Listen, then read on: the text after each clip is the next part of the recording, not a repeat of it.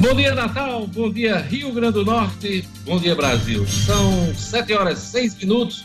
Jornal 96 está começando hoje, terça-feira, 23 de março de 2021. A todos um bom dia. Olha, o Palácio do Planalto não sabe o que fazer com o general Eduardo Pazuello. Ele já está informalmente destituído de poder na pasta da saúde, mas ainda responde pela pasta formalmente, o Ministério da Saúde. O presidente Jair Bolsonaro não quer exonerar o militar sem lhe garantir foro privilegiado. O receio é de uma onda de processos por inércia eh, nessa gestão da pandemia. Ao menos um inquérito já existe do Supremo Tribunal Federal. Uma das ideias é criar o Ministério da Amazônia, para deixá-lo a salvo da justiça comum, da primeira instância da Justiça Federal. Vai fazer uma semana que o país tem dois ministros da saúde. Eduardo Pesadelo, aliás, é, Pazuello, que está saindo, e o Marcelo Queiroga, o médico Marcelo Queiroga, que foi escolhido por Bolsonaro para assumir uh, o Ministério da Saúde. Fala-se em Brasília que eh, a nomeação já houve, mas a posse deve acontecer na próxima quinta-feira, numa cerimônia uh, no próprio gabinete, no próprio gabinete de Bolsonaro. Então vamos aguardar se na quinta-feira teremos aí a troca de comando no Ministério da Saúde. O país inteiro espera mais uma troca de ministro da Saúde durante a pandemia e assiste o aumento de casos da Covid-19 e também de mortes. Vamos iniciar o programa hoje com um balanço sobre o caso de mortes no país. Gerlane Lima, bom dia. Vamos lá o nosso boletim diário aqui no Jornal 96. Bom dia, bom dia Diógenes, ouvintes e aos amigos do Jornal 96. Não é só a alta nas mortes por Covid no Brasil que tem preocupado, Diógenes, mas também o crescimento no contágio. Em casos confirmados desde o começo da pandemia, são 12 milhões 51 mil 619 brasileiros que já tiveram ou têm o novo coronavírus, com 55.177 desses confirmados só nas últimas 24 horas. A média móvel, que é calculada nos últimos sete dias, aí foi de 75.163 novos diagnósticos por dia. É a primeira vez na pandemia em que essa média fica acima da marca de 75 mil. E isso representa uma variação de mais 10% em relação aos casos registrados em duas semanas, o que indica uma tendência de estabilidade nos diagnósticos. O país também registrou 1.570 mortes pela Covid nas últimas 24 horas, totalizou 295.685 óbitos desde o início da pandemia e a média móvel de mortes no país chegou a 2.298 óbitos, mais um recorde no índice. 21 estados e o Distrito Federal estão com alta nas mortes, Rio Grande do Norte continua nesse grupo. E por falar em Rio Grande do Norte, o estado ultrapassou a marca de 185 mil casos de Covid. São 185.208 casos, de acordo com o boletim da CESAP que foi divulgado ontem. São 4.168 óbitos, 4.168 óbitos e outros 888 óbitos em investigação. Se comparado ao boletim da sexta-feira, que foi o último divulgado pela CESAP, são 84 mortes a mais. E o número de internados aqui no estado atingiu um novo recorde negativo, claro, de 1.072. São 644 pacientes na rede pública e 428 na rede privada. A taxa de ocupação de leitos críticos é de 91,3% na rede pública e segue em 100% na rede privada. Só nos leitos só nos leitos críticos, os internados são 592. O RN tem também 63.198 casos suspeitos da doença e outros 395.021 descartados. No mundo, Diógenes, são 124 milhões 267 mil e 14 casos confirmados, com 2 milhões 734 mil 704 óbitos. Gerlane Lima, Natal inicia hoje a vacinação de idosos a partir de 74 anos. Vacinação em ritmo lento, Está melhorando aí um pouco no país inteiro, mas ainda muito lento aqui no Rio Grande do Norte. Gerlane. Ainda muito lento, Diógenes. E ontem teve essa notícia aí que avança para os 74 anos e idosos a partir de 72 anos também serão vacinados nessa semana. Então temos um calendário previsto para 72, 73 e 74 anos essa semana aqui no Rio Grande do Norte. Profissionais da saúde que ainda não receberam a primeira dose da vacina também poderão ser vacinados e daqui a pouquinho eu trago informações sobre esse calendário.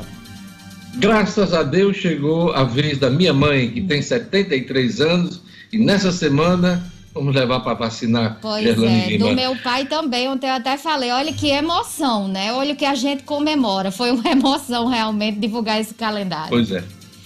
Gerlane, é, vacinação virou caso de polícia também, né? Eu sei que vai ser assunto do Jackson Damasceno, mas roubo de doses da Coronavac em Ponta Negra, né? Rapaz, em Ponta Negra foram presos alguns suspeitos, mas as vacinas não foram encontradas e eles estavam realmente esperando só a vacina chegar, viu, Diógenes? Porque antes de ocorrer o roubo de fato, eles tentaram, confundiram um carro lá, pensando que era o carro da vacinação. E aí teve a tentativa de roubo, mas a guarda municipal chegou, não conseguiu. Mas aí, quando a vacina chegou, não teve jeito e eles estavam bem equipados.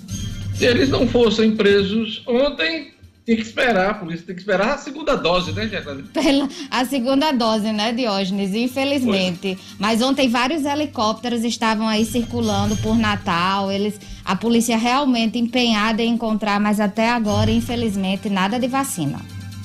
Olha, o varejo nacional reclama demora na redição da medida que permite reduzir jornada e salários e fala em demissões. Assunto de hoje, de Luciano Kleiber.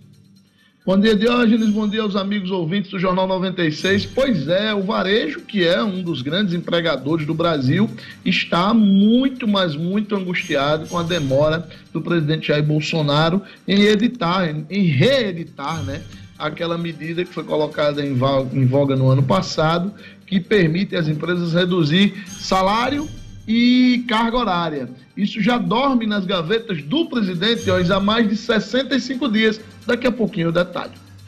Luciano, não é de surpreender que já passe de 1.500 o número de signatários da Carta Aberta de Banqueiros, Economistas, ex-presidentes do Banco Central, do BNDES, cobrando mudança de rumo no combate à Covid-19. Mas o presidente da República, em discurso, disse que não vai mudar seus pronunciamentos em relação à Covid-19. É um assunto e vamos repercutir daqui a pouquinho no Jornal 96. A Assembleia Legislativa retoma pauta de votações, assunto de Marcos Alexandre nesta manhã.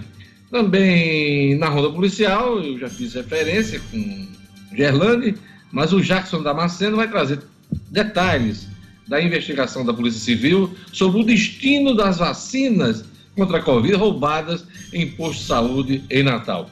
Futebol. ABC, aliás, desembargadora indefere mandado de segurança do sindicato dos atletas. A gente falou muito disso ontem aqui e eu até eh, dei minha opinião que o sindicato dos atletas deve pensar primeiro nos atletas e não nos interesses clubes, da Federação. Edmo Sinedino, bom dia. Bom dia, Diógenes. Bom dia, ouvintes do Jornal 96. A desembargadora Judite Nunes, apesar de reconhecer o problema causado, apesar de entender o momento difícil dos clubes, né, ela indeferiu. Deferiu o mandado de segurança do Sindicato dos Atletas do Rio Grande do Norte e permanece. E o nosso campeonato estadual continua paralisado. ABC e América, principalmente que disputam competições nacionais, buscam alternativas de órgãos para não parar. O América, inclusive, conversa com eh, segmentos do governo para ver se é, é, autorizado a continuar treinando na preparação para jogos, jogos da Copa do Brasil. Assim como o ABC também, Diógenes. É isso. Daqui a pouquinho o futebol com Edmo do Jornal 96. Hoje, 23 de março, dia do optometrista. Dia Mundial da Meteorologia, Dia do aniversário de Florianópolis, capital de Santa Catarina, Dia Nacional do Piso Salarial dos Professores e Dia de São Turíbio de Mombrovejo. Pois é, são os dias comemorativos nesse 23 de março. Eu mando um abraço especial o fisioterapeuta Pedro Dantas, que está aniversariando hoje. Um abraço também para a professora Carmen Santos, que também aniversaria. Lugo Dias, telefone, WhatsApp da 96 FM para que o nosso ouvinte possa interagir com o jornal. Vamos lá. Bom dia. Bom dia para você também, Diógenes, a todos os ouvintes, colegas do Jornal 96. Uma abençoada, iluminada terça-feira para todos. O nosso número é o 99210 9696. 99210 9696. Já recebemos mensagem aqui do Wellington Bernardo, do Neto do Panorama, Janaína Souza, no Nova Natal. Um abraço também ao nosso amigo Creso Rabelo, João Araújo, Carlos Silva e Alex Miranda e a todos os amigos da Redinha Diógenes. É isso aí, obrigado, Lugo. E vamos a mais destaques da edição de hoje.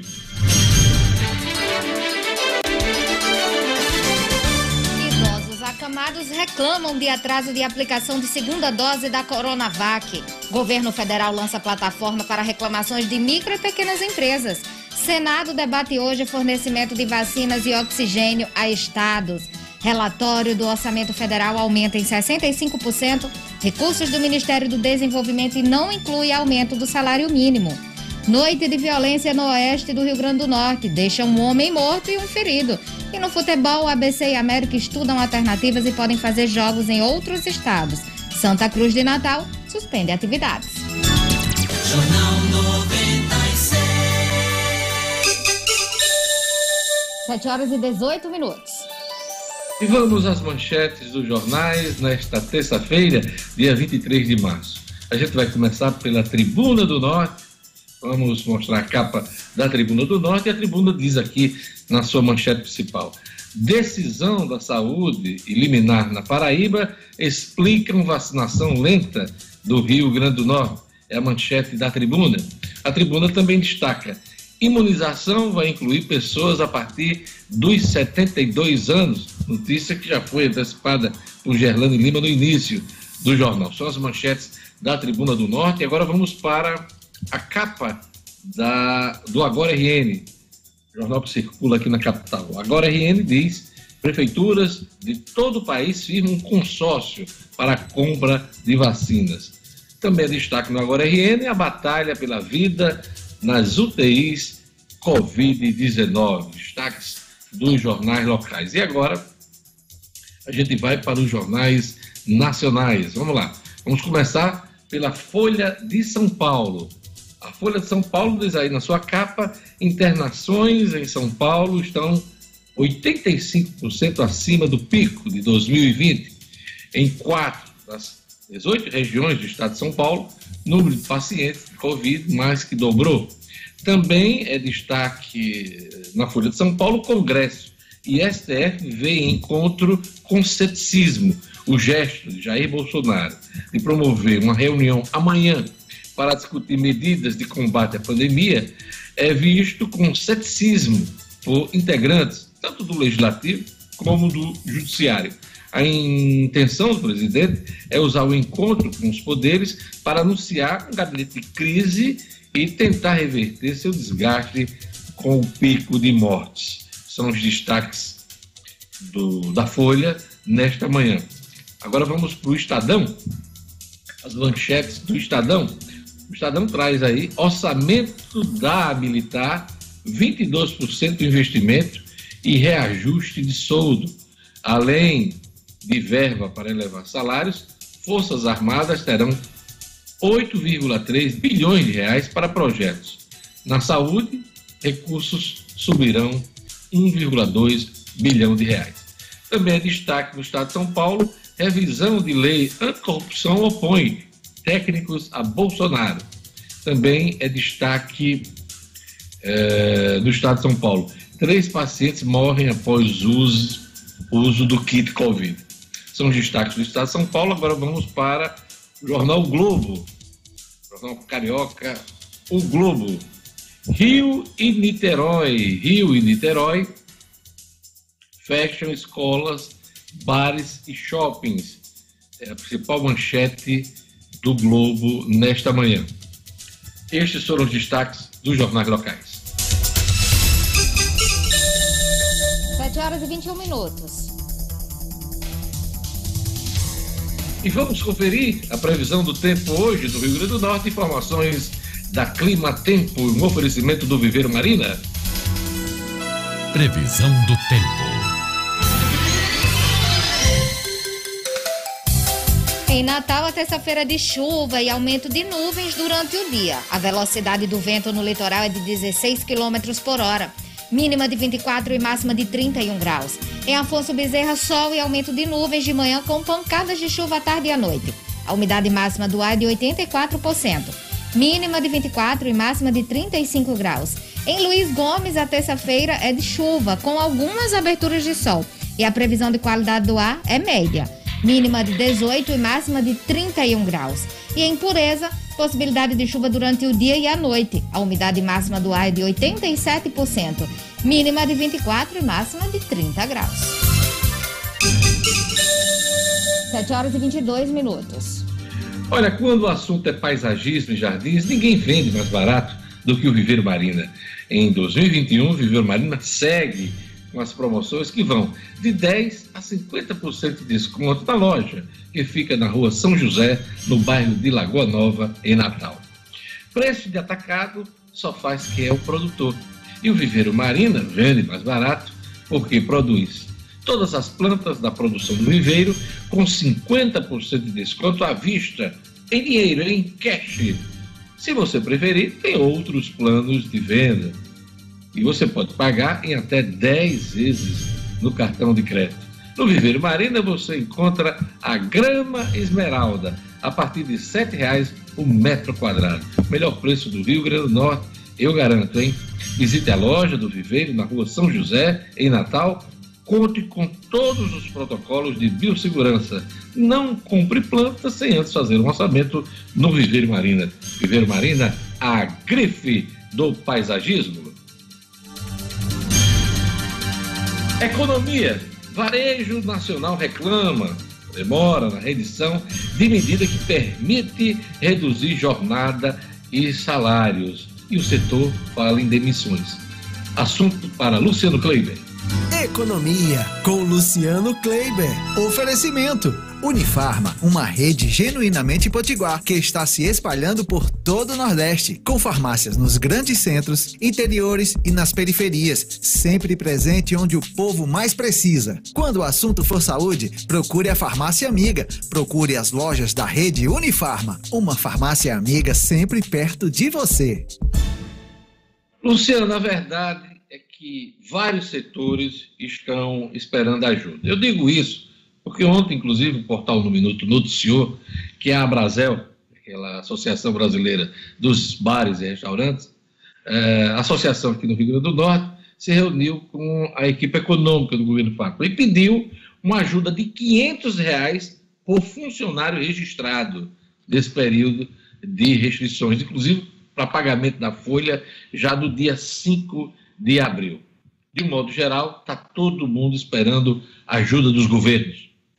Pois é, Diógenes, é, você falou aí da Abrazel, a Federação do Comércio também ontem encaminhou um documento é, ao governo do estado e à Prefeitura de Natal com uma série de medidas, né, inclusive usando como parâmetro aí o Ceará, que o Ceará também é, implantou essa, esse auxílio emergencial aí de mil reais para as pessoas que estão perdendo seus empregos, suas fontes de renda nesse momento, é, mas ainda não houve nenhuma sinalização direta para esta carta que foi protocolada ontem, repito, na, ao governo do estado e à prefeitura de Natal. E no plano nacional, houve essa movimentação ontem do Instituto de Desenvolvimento do Varejo, que é aquela instituição, Diógenes, que reúne os maiores varejistas do Brasil, por exemplo, Magazine Luiza, Lojas Riachuelo, redes de farmá farmácia Pague Menos e Raia Drogazil, RIREP, Carrefour, enfim, os grandes varejistas do Brasil, que juntos faturam algo em torno de 400 bilhões de reais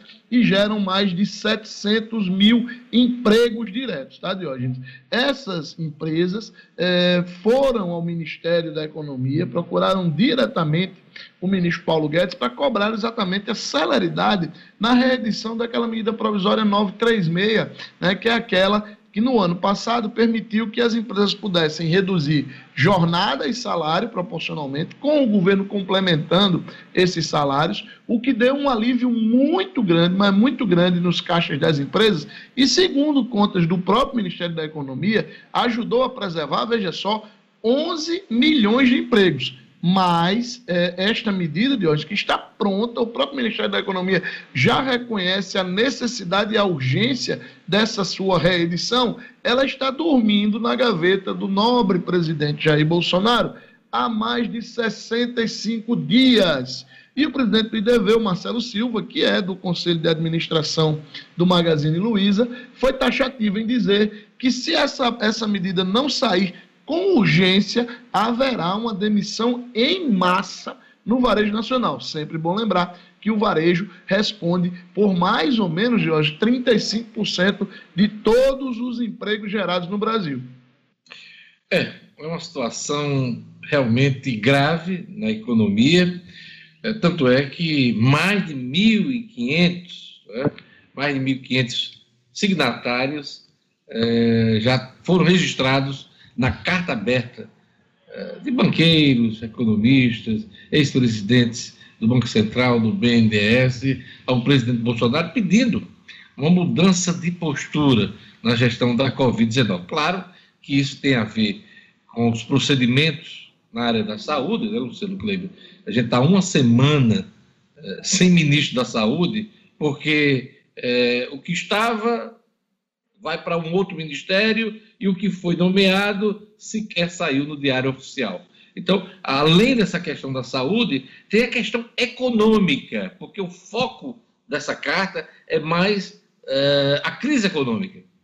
Pois é, Diógenes, essa carta ela é muito emblemática. Eu até recomendo que todos os brasileiros possam ler. Ela está disponível já a íntegra dela em vários sites é, e ela é, um, é realmente um, um desabafo é, de um setor que já nem é, questiona é, a necessidade ou não de fechar nesse momento a economia. É, esses, esses grandes banqueiros, esses grandes empresários, pessoas que entendem da economia do Brasil, fazem um, um apelo para que o país seja responsável, cobra quatro pontos que a gente pode resumir é, em aumento da celeridade da vacinação, o, o, estímulo e a distribuição de máscaras gratuitas para que elas sejam utilizadas, né? E, e medidas realmente de, de, de, arrumação do setor de saúde para que se possa efetivamente sair dessa pandemia, porque eles entendem que não há como recuperar a economia se a gente continuar com a pandemia do jeito que está no Brasil. E o finalzinho da carta de hoje eu queria ler aqui, porque ele é realmente um, um tapa na cara da sociedade para ver se a gente acorda. A carta, no seu final, diz o seguinte: o país está cansado de ideias fora do lugar, palavras inconsequentes, ações erradas ou tardias. O Brasil exige respeito. Vamos, brasileiros, todos nós exigir este respeito também. A carta foi recebida no Congresso Nacional como um fortalecimento para a reunião convocada por Bolsonaro com as cúpulas do Legislativo e do Judiciário amanhã em Brasília, Luciano. A avaliação é que o mercado financeiro, assim como o Centrão, perdeu a paciência com o presidente da República. Já o Executivo viu o documento assinado por parte do PIB como um movimento político contra o presidente. Mais um a carta lá, eu acho que você deve ter notado, deve ter visto alguns signatários, tem muito comunista, né? Não, é, comunista assinando, né? É, Armínio é, Fraga é um cara muito comunista, o William Gold, é. Goldfarb, é, são pessoas muito comunistas. A turma do Itaú também. É, né? é, Roberto Essa turma toda, é, inclusive está afiliada ao PC do B. pois é, os signatários seriam os críticos de sempre, pois é, tentando fortalecer uma candidatura de centro. Bolsonaro espera que outros setores da economia apoiem as medidas, eh, aliás, apoiem, eh, se coloquem contra as medidas de restrições dos estados e municípios. Só para encerrar esse, esse, esse ponto da nossa conversa, ontem o presidente voltou a dizer que está fazendo tudo certo, né? que a compra de vacinas é satisfatória, até agora o processo é muito lento, É, apenas, se eu não me engano, 6% da população foi vacinada até o momento. Já são três meses de vacinação. E disse que não vai mudar o discurso em relação a isolamento social, entre outras coisas que ele vem batendo na tecla, como um negacionista que é Luciano Kleiber. É, Legislativo e Judiciário, como eu já falei no início da edição, veio com ceticismo a reunião de amanhã. Será que os recados serão dados amanhã? Diógenes, eu espero que sim, né? Todos nós esperamos que sim. É, é, é, enquanto o Brasil, né, em todas as suas esferas, continuar politizando a conversa, os debates, as ideias que surgem em torno das de soluções possíveis para a gente sair desse nó em que a gente se encontra, Diógenes, a gente não vai encontrar essa saída.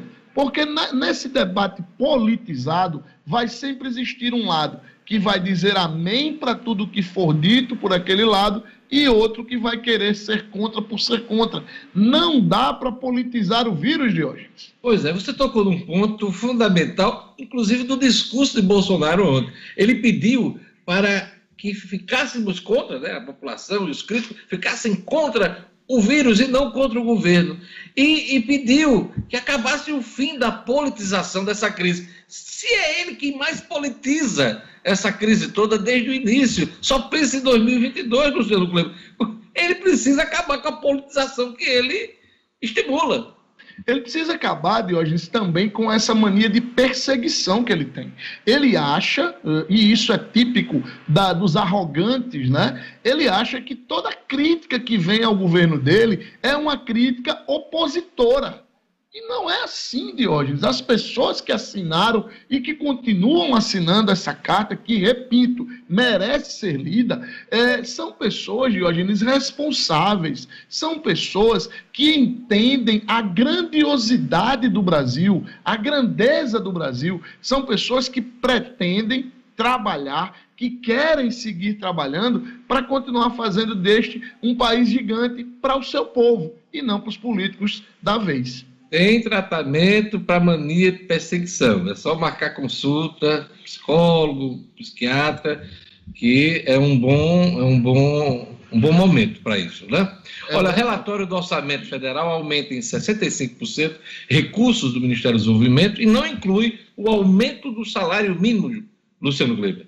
Pois é, Diógenes, esse é o parecer do senador Márcio Bittar, do MDB lá do Acre, que é ainda relativo ao orçamento deste ano, né? Que foi aprovado é, aquela a, a, primeira proposta, ela foi aprovada é, com uma certa, uma certa, um certo atraso, mas a LDO é, ela ainda está para ser finalizada no Congresso Nacional a sua votação. E aí a Comissão Mista de Orçamento tem um relatório onde tem lá todos os detalhes. E aí o Jornal Valor Econômico hoje chama atenção para dois pontos. O primeiro é que a pasta do Ministério da, da, do Desenvolvimento Regional, do ministro Rogério Marinho, ele saiu de um orçamento de 6,4 bilhões no ano passado para 10,6 bilhões este ano. E aí a gente pode, no primeiro momento, imaginar, ah, então quer dizer que o, o, o Brasil está com mais dinheiro para investir em obras estruturantes e tal. Mais ou menos, viu, Diógenes? Porque essa, esse incremento aí, esse crescimento de 65,6%, se deveu basicamente às emendas dos parlamentares, todos eles, claro, já de olho nas eleições de 2022. E, ali, e aí, Diógenes, o, também o, o relatório do, do Márcio Bittar é, o jornal também chama atenção para isso, ele não considera nos cálculos que fez para os gastos, por exemplo, de é, é, benefícios do INSS, aposentadorias e tal, e também a, a, vinculação com Bolsa Família, ele não considera o aumento de 1.067 para 1.100 no valor do salário mínimo. Isso daria aí, pelos cálculos do jornal, um, um, um rombo aí nas contas do governo de algo em torno de 112 bilhões de reais para o ano tá? Mas aí o, o, próprio, a própria matéria do jornal diz que o, o relator deixou aí uma brecha para que seja ajustado no caixa do governo de uma outra forma. Au, au, au, é Mel, Mel querendo participar, Mel querendo participar do jornal. Eu estou conversando com ela. Você é. a coluna. não. A coluna do Luciano Kleber, oferecimento da Unifarma. Unifarma, que está presente em praticamente todo o Nordeste, já são mais de 850 lojas e tem sempre um aí bem pertinho de você, com preço baixo de verdade, eu garanto. Até amanhã, Luciano Kleiber, com a coluna de economia. Até amanhã, um grande abraço. 7 horas e 36 minutos. Gerlane Lima, aquele alô pro nosso ouvinte que está acompanhando pelo YouTube. Vamos mandar um abraço aqui pro Valdir Lopes dos Santos, que está acompanhando o Jornal 96 pelo YouTube. O Wellington Bernardo, que está no YouTube, está no WhatsApp também. O André Freire, sempre conectado. Sueli Melo. O Alberto Barbosa. E um abraço especial aqui pro Claudio Honor Regis. Ele que mandou uma mensagem dizendo assim: agradecer a Deus por mais um ano de vida. Ele que está completando 51 anos. Claudio Honor Regis, um abraço aqui de toda a equipe do Jornal 96. Vamos tocar musiquinha, Lugo Dias. Musiquinha aí. Cláudio. Um abraço, Claudio Honor. E para todos os ouvintes que estão aniversariando hoje também. Vamos lá. Ricardo, Ricardo Rocha aqui também acompanhando, Diógenes. Dias, a turma do WhatsApp. A turma do WhatsApp tá aqui bombando também, viu, Diógenes? Um abração para o João Maria, do Parque das Dunas, o Wellington Júnior, Suziane, em Capim Macio. Um abraço também aqui para Gilvan, em Morro Branco, registrando aqui o um abraço especial para sua mamãe, que já foi vacinada, Dona Maria Eunice. É, foi vacinada duas vezes já, já tomou a segunda vacina, a segunda dose. Que bom, graças a Deus. Dona Maria Eunice. E a Leoneide, que está em Nova Parnamirim, todos os ouvintes do Jornal 96. Diógenes. Você ainda é daqueles empresários que prioriza sua relação financeira com os bancos tradicionais? Priorize quem te valoriza e vamos juntos construir em nosso estado uma cultura cooperativista na qual o resultado da economia fique aqui aqui em nossa comunidade. Quando for pensar no seu parceiro financeiro, nas suas atividades bancárias, pense Cicobi e faça parte do sistema cooperativo financeiro que mais cresce na Grande Natal. Procure um dos gerentes do Cicobi. Anote o número 4009 3232. 4009 3232. Cicobi, faça parte. Vamos lá para o futebol a desembargadora eh, Judite indeferiu mandato de segurança do Sindicato dos Atletas sobre a suspensão do Campeonato Potiguar. Este assunto para Edmo Cinedino. Esportes com Edmo Cinedino. Olha, Cinedino, eu não sou do mundo do direito, sou apenas um bacharel em direito, não sou um operador de direito, mas eu estava prevendo mais ou menos isso, essa, essa decisão da desembargadora. Exato, Diógenes. Eu também estava prevendo e esperava essa decisão, uma decisão coerente, uma decisão de bom senso, uma decisão que, inclusive, não prejudica tanto o futebol do Grandócio, porque será apenas 15 dias, né, Diógenes? O Santa Cruz de Natal já, inclusive já adiantando, porque faz parte do mesmo pacote de assuntos. O Santa Cruz de Natal já suspendeu suas atividades, foi a primeira equipe a suspender atividades. Mas a BC e América, lógico. Por exemplo, a América já volta aos treinos hoje à tarde, é, aumentando as suas medidas restritivas, diminuindo o seu pessoal do contato, fazendo a testagem. O ABC deve tomar a mesma medida, porque essas duas equipes de hoje elas disputam competições nacionais. Copa do Brasil nos, nos próximos dias deve ser anunciado a data do jogo do América contra o Cruzeiro, assim como a data do jogo do ABC contra o Botafogo. E o ABC tem um compromisso domingo que vem em Alagoas contra o CRB. E o ABC estuda até a viajar, antecipar a viagem para Maceió, para poder conseguir um lugar e ficar treinando em Maceió. O futebol alagoano não parou para que no domingo ele esteja pronto para enfrentar esse jogo da Copa do Nordeste. Voltando ao assunto da desembargadora, indeferido o mandado de segurança impetrado pelo, pelo presidente da SAFERN, sindicato Felipe Augusto Leite, e, logicamente, acata-se o que está determinado, futebol fica paralisado até o dia 2 de abril.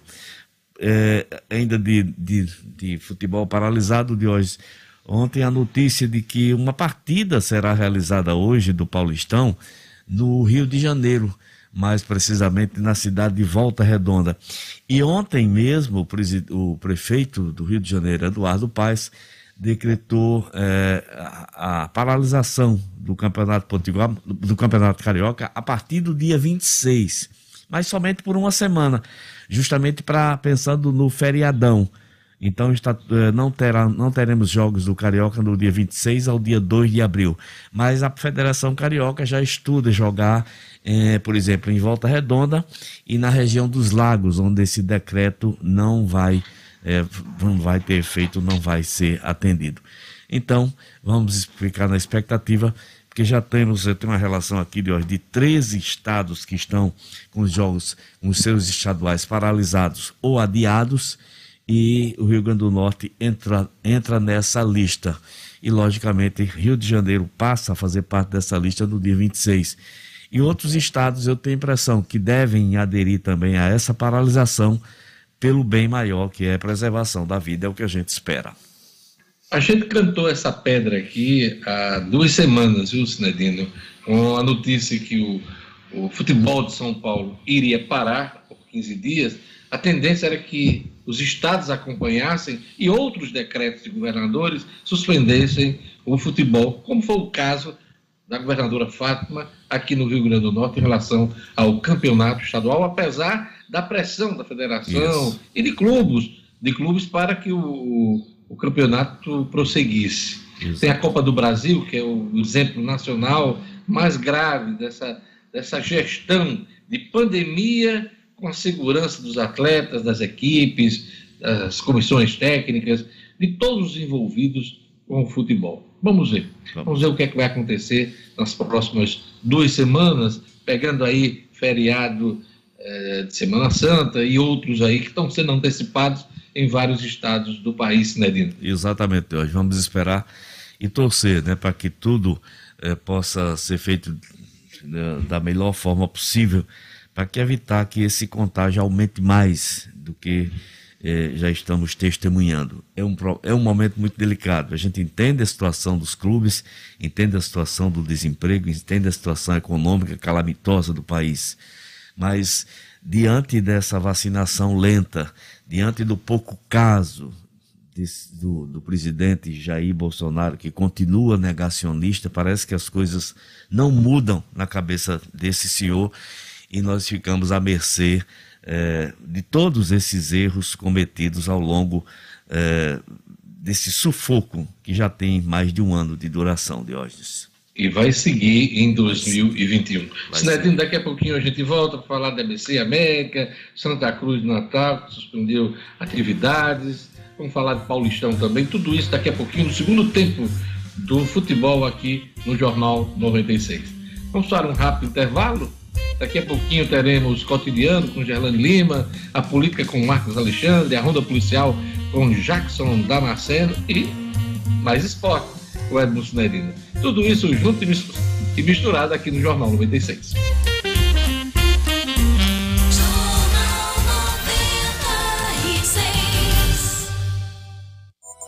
RN. Garantir a vida é garantir o trabalho. Com segurança e a proteção que os protocolos de saúde exigem. Garantir que a economia não pare é uma forma de assegurar e renovar o pacto pela vida. Os setores de bares, restaurantes e do turismo são importantes para a economia. Por isso estão recebendo incentivos que os ajuda durante a pandemia. O governo do RN incluiu 10 milhões de reais em crédito para o setor. E a simplificação de algumas regras também entra no pacote. A ideia é diminuir exigências para a concessão de financiamentos. Bares e restaurantes, por exemplo, não precisam apresentar licenciamento ambiental e avalistas. E para financiamentos de até 50 mil reais, não precisa mais balancete financeiro. Uma forma de ajudar as pequenas empresas e salvar muitos empregos. É o governo do RN protegendo a economia e o trabalho das pessoas.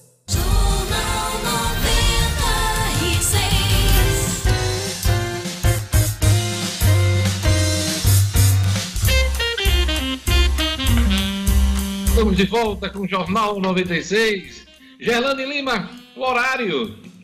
Pois é, são 7 horas e 45 minutos.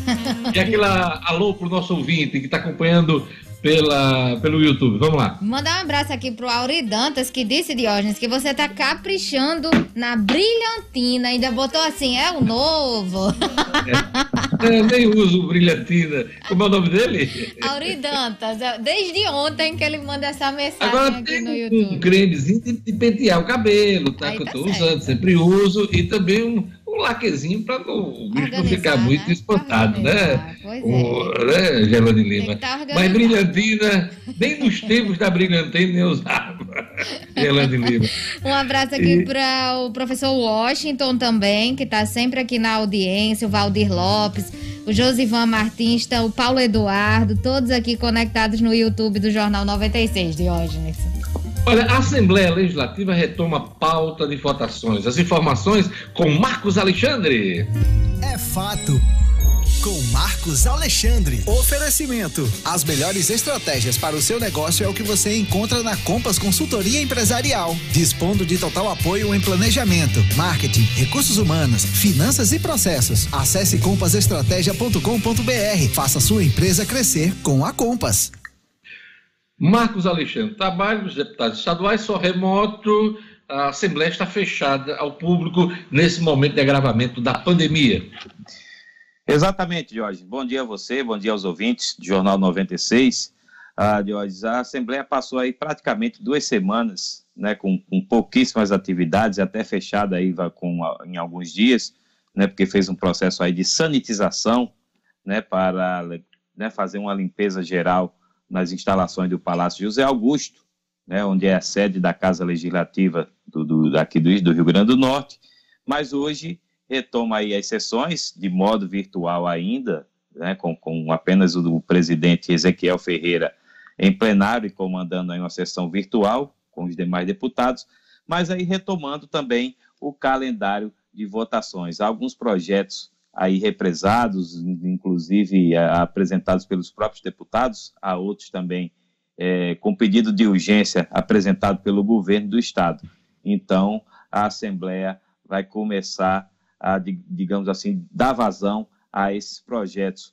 Né? Entre eles, aí o projeto do deputado Gustavo Carvalho, né, que obriga o governo do estado a publicar no portal de transparência a disponibilização de boletins eletrônicos semanais informando valor e utilização dos saldos de recursos recebidos do governo federal para combate à Covid-19. Aliás, esses projetos relacionados aí a ações contra a Covid-19 então, são a imensa maioria dessas matérias que serão apreciadas. Uma outra matéria importante, Jorge, que inclusive já foi aprovada na Comissão de Constituição e Justiça da Assembleia na semana passada, é, que prevê aí a prorrogação dos contratos dos professores temporários da educação profissional até o fim deste ano de 2021. É um projeto aí que, que precisa né, ser aprovado para garantir a renovação desses contratos que expiram agora no final de março. Então, o líder do, do, governo na casa, o deputado Francisco do PT,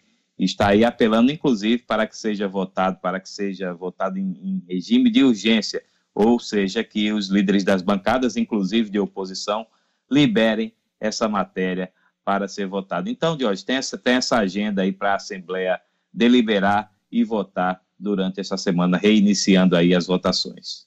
Pois é, uma pauta marcadamente administrativa e de interesse do governo Marcos Alexandre, tanto na área uh, do ponto de vista administrativo, né, mas também da área de saúde. Né?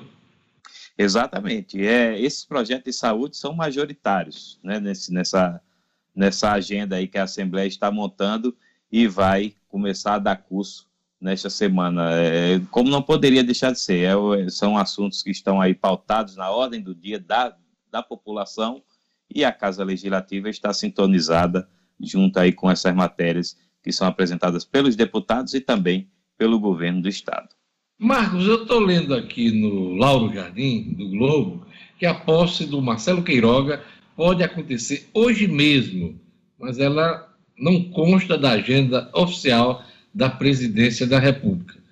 Eu, no início do programa, fiz referência a uma posse no gabinete de Bolsonaro na quinta-feira, mas o Lauro Jardim está trazendo essa informação É, Deus quer que ele esteja certo, né? Para que a gente, uma vez por toda, tenha essa troca de comando no Ministério da Saúde. A Organização Mundial de Saúde não esperou a posse. O novo ministro mandou um recado para Queiroga.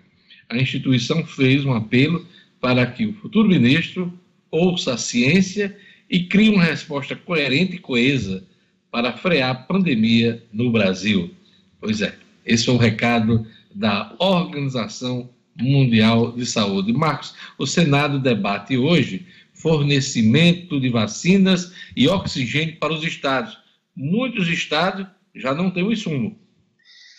Exato, Jorge. Por isso que esse debate hoje é, se reveste aí de tanta importância, né? Porque quando esse, é, um, é um debate que foi convocado aí pelo Senado, vai envolver grandes instituições né, sanitárias, como a Fiocruz, a Fundação Oswaldo Cruz, o Instituto Butantan e também os laboratórios e empresas fornecedoras de oxigênio. Então, é, é, um debate que interessa principalmente aos estados, estão aí sofrendo, o Rio Grande do Norte é um deles, né, pelo menos 60 municípios potiguares já, já fizeram alerta de que estão na iminência de ver oxigênio faltar, né, uma situação que a gente é, é, espera que não aconteça, que não se concretize, né, que, que esse fornecimento não seja interrompido, porque é determinante é, para a vida ou a morte de muitas pessoas. Então, o, o, o, Senado hoje vai fazer essa, essa audiência, que já deveria ter sido realizada, inclusive, na última sexta-feira,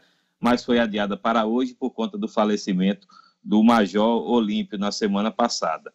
Diógenes. Então, é, é, é um, a Rose de Freitas, né, que é a senadora aí pelo, do MDB pelo Espírito Santo, é quem convocou esse, esse debate. É um debate interessante para a gente acompanhar, porque sai daí, geralmente sai daí desses, desses debates, informações e soluções até interessantes para, para a sociedade, ainda mais nesse momento de Covid-19. O Senado, Diógenes, que, que assim como a OMS, também já está enviando informações para o ainda não empossado Marcelo Queiroga. Essa, esse tipo de situação que vive aí o Ministério da Saúde é esdrúxula, né, Jorge? É, é uma piada pronta, só que no caso, uma piada de muito mau gosto, porque é, estão segurando o ex-ministro, o ainda ministro, né, na prática ainda é o ministro Eduardo Pazuello, por conta de uma conveniência para ver onde é que ele fica melhor encaixado, a fim de que não perca o foro privilegiado enfim, lá, mais, uma, mais, um, mais uma produção, digamos assim, lamentável do governo federal.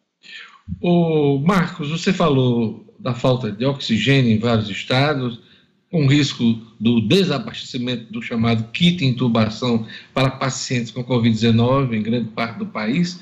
O governo federal disse ontem que a aquisição desses medicamentos é responsabilidade de estados, Distrito Federal e os municípios, mas que de forma inovadora monitora semanalmente a disponibilidade dos remédios em todo o território nacional em reforço às ações das unidades federativas. Ou seja, tirou o corpo fora, vamos dizer assim, o corpo fora dessa questão e colocou, jogou a responsabilidade nas costas dos gestores estaduais e municipais. Esse tipo de jogo de empurra, a gente já viu no que que dá. Infelizmente, não deu em coisa boa na, no Amazonas, né, no, no, início do ano.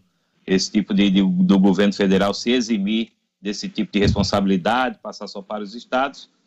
Enfim, não é, não é a hora desse, desse tipo de jogo de empurra. É a hora de união, são vidas aí que estão em jogo. Então, né, a, a política tem que ficar totalmente de lado. A gente fala isso, é uma mesmice mas é, é, é, parece que muitos não aprendem. A coluna de Marcos Alexandre é um oferecimento da Compass Consultoria Empresarial. Inovação e estratégia de mercado você encontra na Compass Consultoria Empresarial. Faça sua empresa crescer com a Compass. É fato, Diógenes. Um grande abraço, bom dia para você. Até amanhã. 7 horas e 55 minutos. Agora vamos para a nossa ronda policial. Dois assuntos hoje do Jackson Damasceno. Primeiro, Polícia Civil investiga destino de vacinas roubadas em posto de saúde em Natal, né? O bairro de Ponta Negra. E o outro assunto é no, a noite de violência na região oeste do estado. Vamos lá, vamos chamar o Jackson Damasceno. Polícia, com Jackson Damasceno, o da massa. Oferecimento: Casa da Cerca. Na Casa da Cerca você tem grandes promoções e lançamentos para transformar o seu lar em uma casa inteligente. Interruptor Wi-Fi, tomada Wi-Fi, motor para portão, câmeras, sensor de fumaça, de presença e muito mais. Procure Casa da Cerca nas redes sociais. Anote Casa da Cerca. Casa da Cerca para a sua vida. Pois é, amigos da 96, vocês que nos assistem, não faltava acontecer mais nada.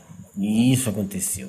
Partindo do que há de mais atual, nós conversamos com o pessoal da Polícia Civil, as investigações já começaram a ser feitas, o que se sabe é que existe um elemento foragido e que as ampolas roubadas não foram encontradas. O que é que aconteceu? Ontem, no final da manhã, três é, suspeitos invadiram um posto de saúde na vila de Ponta Negra, armados, um deles com metralhadora, bastante violentos, bastante agressivos, é, roubaram as pessoas que estavam no local e saíram de lá roubando, levando duas ampolas, o que dá duas, 20 doses da vacina é, Coronavac.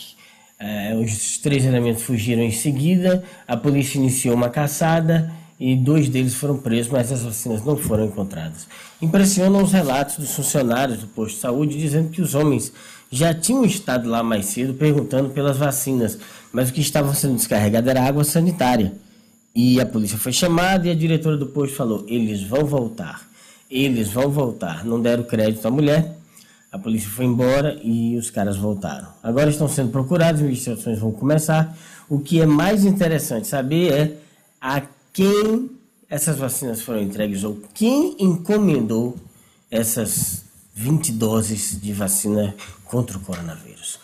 Um outro fato que a gente traz aqui, noite violenta no Oeste, é, dessa vez governador de Serra Rosado, dois homens sofreram um atentado a tiros, um deles morreu na hora, conhecido como Pedrinho Gasolina, e o outro conhecido como Sidney, é, foram baleados e conseguiu escapar. Eles estavam na calçada de uma casa, quando suspeitos chegaram já atirando. O Pedrinho Gasolina foi atingido por vários disparos e acabou morrendo na hora. O outro rapaz, conhecido como Sidney, levou um tiro nas costas e foi levado para a unidade básica de saúde lá mesmo da, da cidade de Governador de Serra Rosado.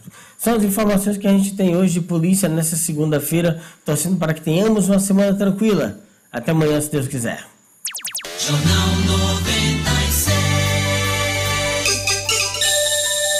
7 horas e 58 minutos.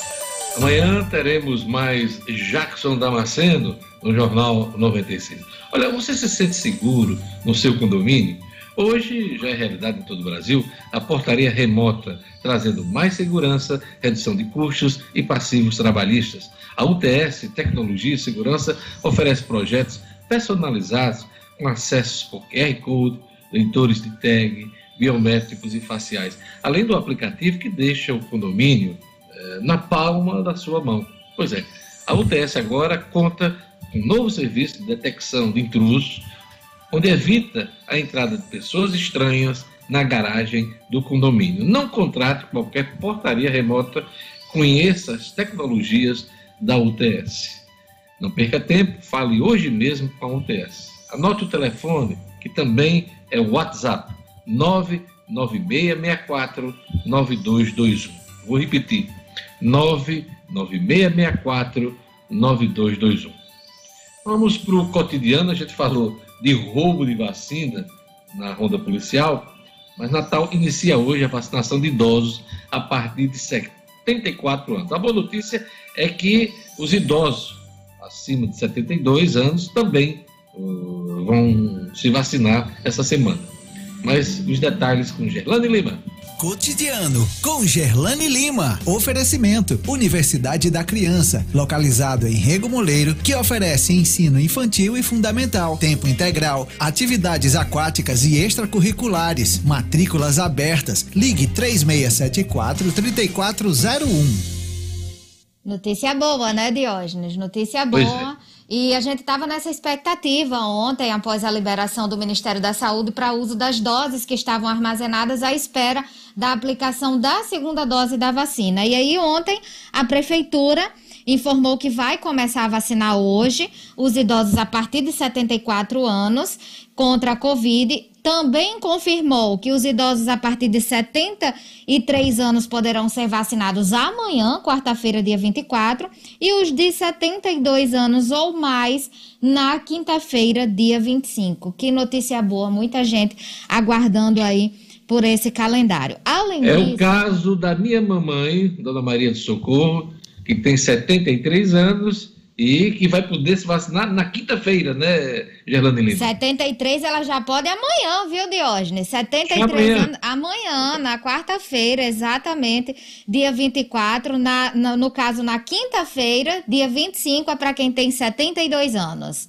Então, 72. terminado o programa, vou ligar para ela para combinar para a gente vaciná-la amanhã. Vai Deus ser o quiser. melhor dia, viu, Diógenes? É uma emoção muito grande, aí a expectativa muito grande, com certeza Seu o sorriso- Zequinha já, já. Seu se Zequinha vai na quinta-feira. Seu Zequinha vai na quinta-feira. É, Tá quinta-feira. com 72, né? 72 anos. Quinta-feira ele vai lá pra fila também. Se vai, não tô podendo levá-lo, mas já tá, já tem aí o motorista encaminhado para levá-lo para vacinação. Tem que montar a estrutura para levar Com a, a turma lá. Já está montada a estrutura aí, não vai perder de jeito nenhum. Além É disso, Diógenes, na terça-feira, dia 23 e na quarta, também serão vacinados parte dos trabalhadores da saúde que ainda não receberam a primeira dose do imunizante, que são os profissionais do SAMU, do Serviço Móvel de Urgência, e outras ambulâncias também, técnicos de enfermagem, enfermeiros, fisioterapeutas, profissionais da saúde de instituições de longa permanência e médicos que atuam na linha de frente. De acordo com o Ministério da Saúde, aqui em Natal, são 35 mil profissionais da saúde que deveriam ter sido, ter sido contemplados aí no primeiro momento da vacinação, mas o quantitativo de doses recebidas foi suficiente para vacinar apenas 23 mil desses profissionais. E eles só poderão ser vacinados nos pontos drive. Os idosos podem ser vacinados, além dos drives que a gente tem no Nélio Dias, no Via Direta e no Palácio dos Esportes, eles podem ser vacinados nas salas que foram destinadas para vacinação. São 29 salas de vacinação espalhadas pela cidade. Então, os profissionais de saúde só podem ser vacinados nos drives. E os idosos, além dos drives, têm os pontos de vacinação nas 29 salas espalhadas pela cidade, Diógenes. Para receber a vacina, o profissional da saúde já sabe que tem que levar lá a escala de trabalho ou vínculo empregatício, cartão de vacina, comprovante de residência e a carteira do conselho de classe. A Secretaria Municipal de Saúde diz que também é necessário que o profissional leve impresso o formulário de vacinação que se encontra disponível no site da Prefeitura. Tem vacinação prevista também para aquelas pessoas em situação de rua, é, seguindo, claro, a recomendação do Ministério da Saúde em relação aos grupos prioritários. A Prefeitura vai fazer a aplicação de doses na população de rua e, segundo a Prefeitura, equipes do consultório de, de consultório de rua, que se chama, da Secretaria, em parceria com a Centas, vão fazer a aplicação aí da vacinação nesse público. É, é importante reforçar também que as pessoas que já estão aptas a receber a segunda dose do imunizante devem se dirigir a um dos pontos de vacinação levando documentos obrigatórios, como cartão de vacinação, comprovante de residência e também o documento com foto. Lembrando, enquanto houver doses disponíveis, o prefeito até reforçou isso ontem, enquanto tiver doses disponíveis, haverá vacina aí nos finais de semana, mas só enquanto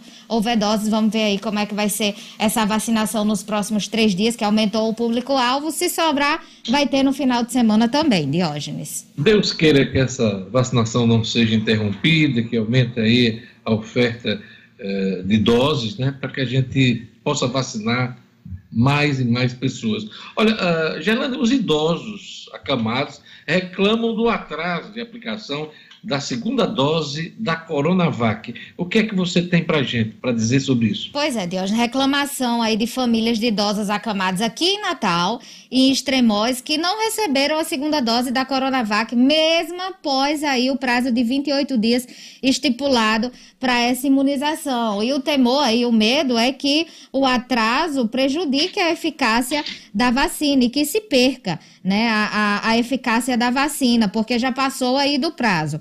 A Secretaria Municipal de Saúde disse que as equipes das unidades básicas de saúde não estão mais vacinando nos domicílios, que a aplicação agora é feita pelos vacinadores que trabalham no drive-thru e que, funcio que funcionava na Arena das Dunas. Então, essa mudança pode ter causado o problema aí que, que a secretaria, né, classifica como pontual, porque não são todos os casos, são alguns casos. Então, quem, quem tem idoso acamado deve entrar em contato com a Secretaria Municipal de Saúde para saber como proceder naquele caso, porque essa vacinação estava sendo feita, não está sendo mais pelas unidades básicas de saúde, era no drive da Arena das Dunas, também não tem mais o drive. Então, deve ligar para a Secretaria Municipal de Saúde para que um agente possa agendar e ir até a esse idoso. Caso, caso aconteceu também em Extremóis, município aqui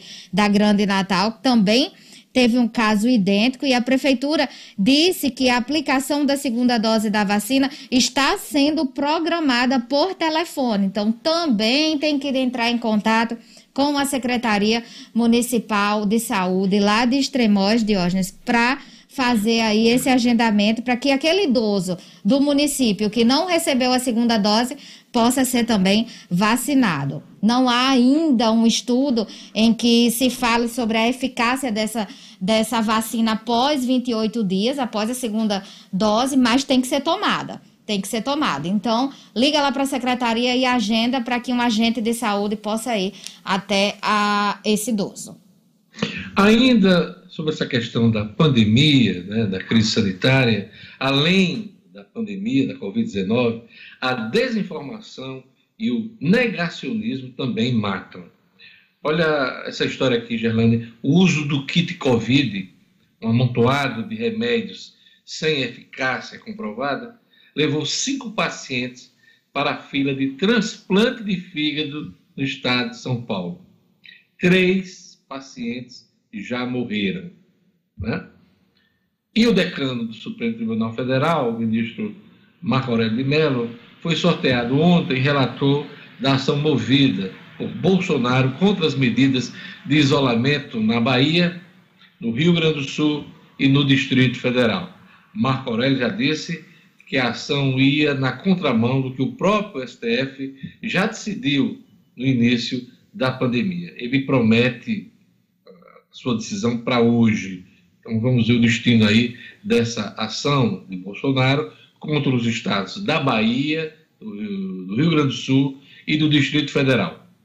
Que caso ele tivesse algum sucesso, ia valer, inclusive, para ele brigar com outros governadores.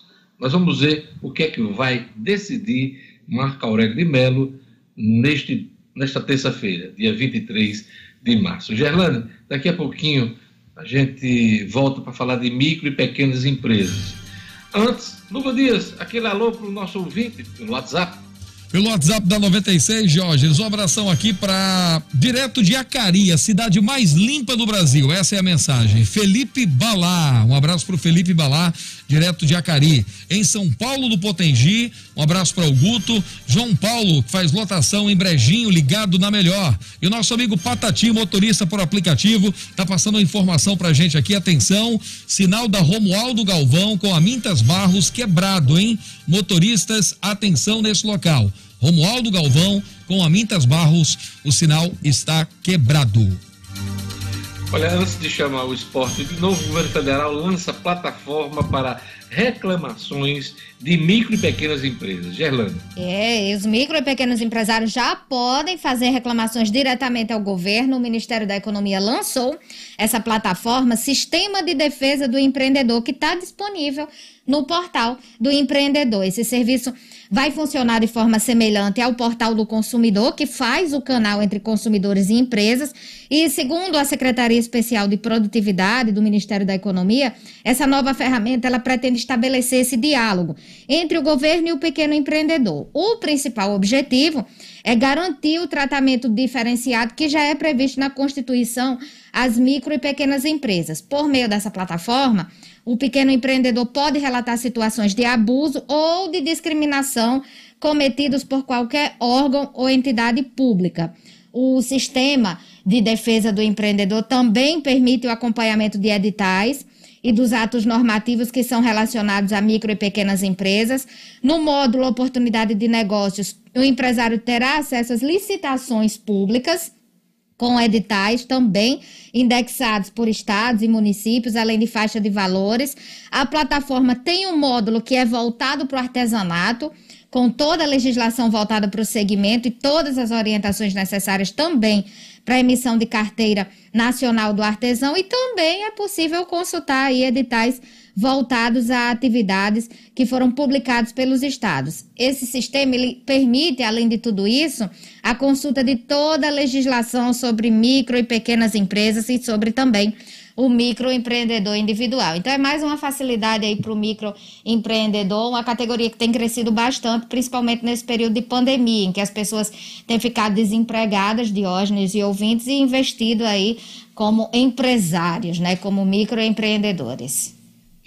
Olha, eu estou vendo, viu, Germano, aqui no grupo da família, que hoje é dia do aniversário do vovô Humberto, é. Humberto Pereira Gomes, que é o pai de dona doutora Angelina, né? Doutora Eita, Angelina. Então, aquele abraço para seu Humberto, dona Maria e também para toda a família de Angelina, que eh, vovô Humberto está fazendo hoje mais um ano de vida. Se eu não me engano, 79 anos de idade. Então, a gente manda aquele abraço. Eles moram em João Pessoa, na Paraíba, mas muita gente aqui conhece-os então a gente manda aquele abraço muito especial. Lugo Dias, toca a musiquinha do aniversário, Lugo Dias. Um abraço para seu Humberto aí, tá de parabéns a família da Angelina. Já se vacinou, né, seu Humberto, né? Já, já. A primeira dose, Dona Maria ficou as duas. E João Quando Pessoa. eu chego lá em João Pessoa, ele olha para mim. Diga lá, delegado de hoje. João Pessoa tá bem na frente da gente em vacinação. E, Cidadino, vamos lá para o futebol agora, aproveitando que você já, já deu um sinal de vida. Hum. Voltando aqui a sua pauta. ABC e América estudam alternativas e podem fazer jogos em outros estados. Cidadino. Exato, é, Diogo. é isso, Diogo. Ontem eh, nós tivemos aí ah, os presidentes de ABC e América, inclusive deram entrevista aqui na Rádio 96 FM, no Jornal das Seis falaram dessa possibilidade. Já havia esse assunto sendo muito comentado nas redes sociais, inclusive falando-se da possibilidade de jogos do campeonato estadual, clubes do nosso futebol, possibilidade de jogar na Paraíba. A presidente da Federação Paraibana, Michele Ramalho, eh, disse que as portas estão abertas, mas afirmou que a prioridade é o futebol paraibano. O futebol paraibano que ainda não começou, estava para começar, mas teve o seu começo adiado. Então, ah, gente... Mas, Sinedino, lá, hum. exemplo do Rio Grande do Norte, tanto o governador do estado, como também o prefeito da cidade, inclusive eles estão trabalhando unidos, baixaram lá um decreto rigoroso de restrições. Uhum. Vai poder jogar? Pois é, pois é se o campeonato.